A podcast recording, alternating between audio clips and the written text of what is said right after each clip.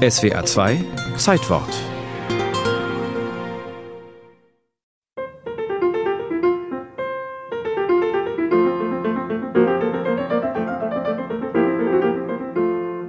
Zum Kult gehörte ein abgesägter, knarrender Klavierstuhl, der den Pianisten fast auf Schulterhöhe mit der Tastatur brachte.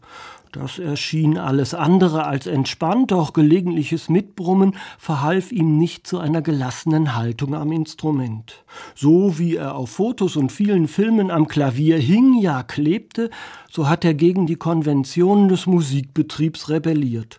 Nicht zuletzt sein Spiel wirkt gelegentlich wie ins Instrument gestochen und manchmal sogar hölzern. Das war kein Schöngeist, sondern ein Fundamentalist, ein Perfektionist. Und falsche Töne spielte er eigentlich nur, um damit etwas zu verbessern. Dabei ging es ihm um den Text vielleicht mehr als um die Musik, aber er behielt sich vor, entschieden mitzudenken. Gelegentlich kam es darüber zum Streit. Mit Leonard Bernstein konnte er sich über das Tempo im ersten Klavierkonzert von Brahms nicht einigen, so dass der Dirigent sich gezwungen sah, eine entsprechende Erklärung vor Beginn der Performance abzugeben, verbunden mit dem Versprechen, dass er mit diesem Künstler, der zwar ein Genie sei, niemals mehr auftreten werde. Das war 1962. Zwei Jahre später hatte sich sowas erledigt, denn Glenn Gould hörte auf, öffentlich zu spielen. Zum letzten Mal am 10. April 1964 in Los Angeles. Auf dem Programm dieses Abschieds standen Werke von Bach, Beethoven und Hindemith.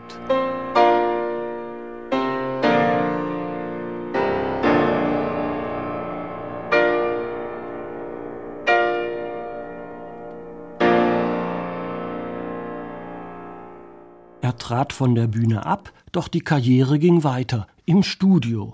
Er glaubte an den synthetischen Charakter einer Aufnahme, die ungestört von der Live-Performance alles einlöst, was möglich ist. Das Konzert, so prophezeite Gould, werde es in 100 Jahren so ohnehin nicht mehr geben.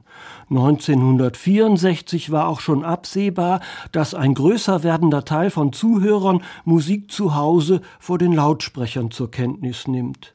Der Konzertbesucher sei, so Glenn Gould, ein durchaus sadistischer Zeitgenosse. Zitat: Jeder wartet doch regelrecht darauf, dass das Horn kiekst, die Geige daneben kratzt, der Dirigent den falschen Einsatz gibt.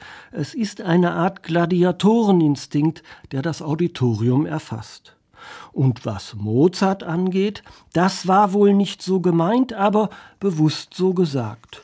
Gould hat ja auch die Sonaten komplett eingespielt, aber sie klingen auch ein wenig so wie seine entsprechenden Verlautbarungen.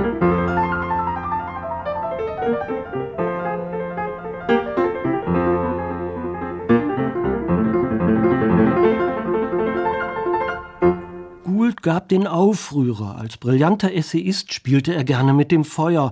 In seiner Unabhängigkeit von einem weitgehend gleichgeschalteten Musikbetrieb liegt vielleicht seine eigentliche Bedeutung.